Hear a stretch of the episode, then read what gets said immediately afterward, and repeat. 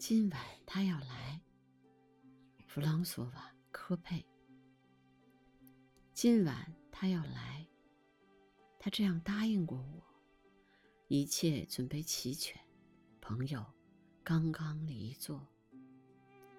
我熏起了香料，又把蜡烛点起，将索然无味的哀歌投进火里。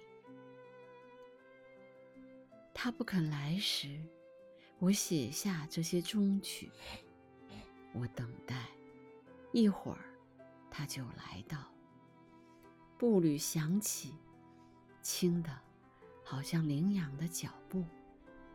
这声音足以使我用热情偿付。他心慌的进来，遮住苍白的面容。我们手握着手。房间的暖融融，使他的衣衫散发出阵阵清香。